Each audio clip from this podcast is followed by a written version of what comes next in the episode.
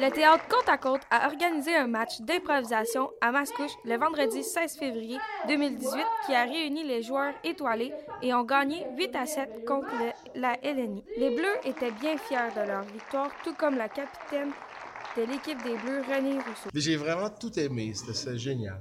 Les matchs étaient drôles et tout le monde a apprécié. Surtout l'organisatrice de l'événement et joueuse de l'équipe des Rouges, Marise Bédard. Ben, en fait, moi, ces événements-là, je les aime d'amour. Alors, euh, l'organisation, moi, il n'est pas question qu'on n'en fasse pas à chaque année.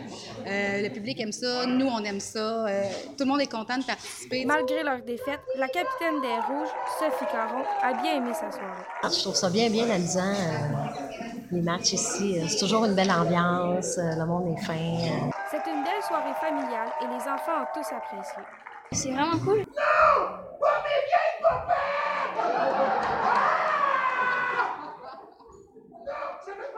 Ici Bianca de Michele, informateur Terre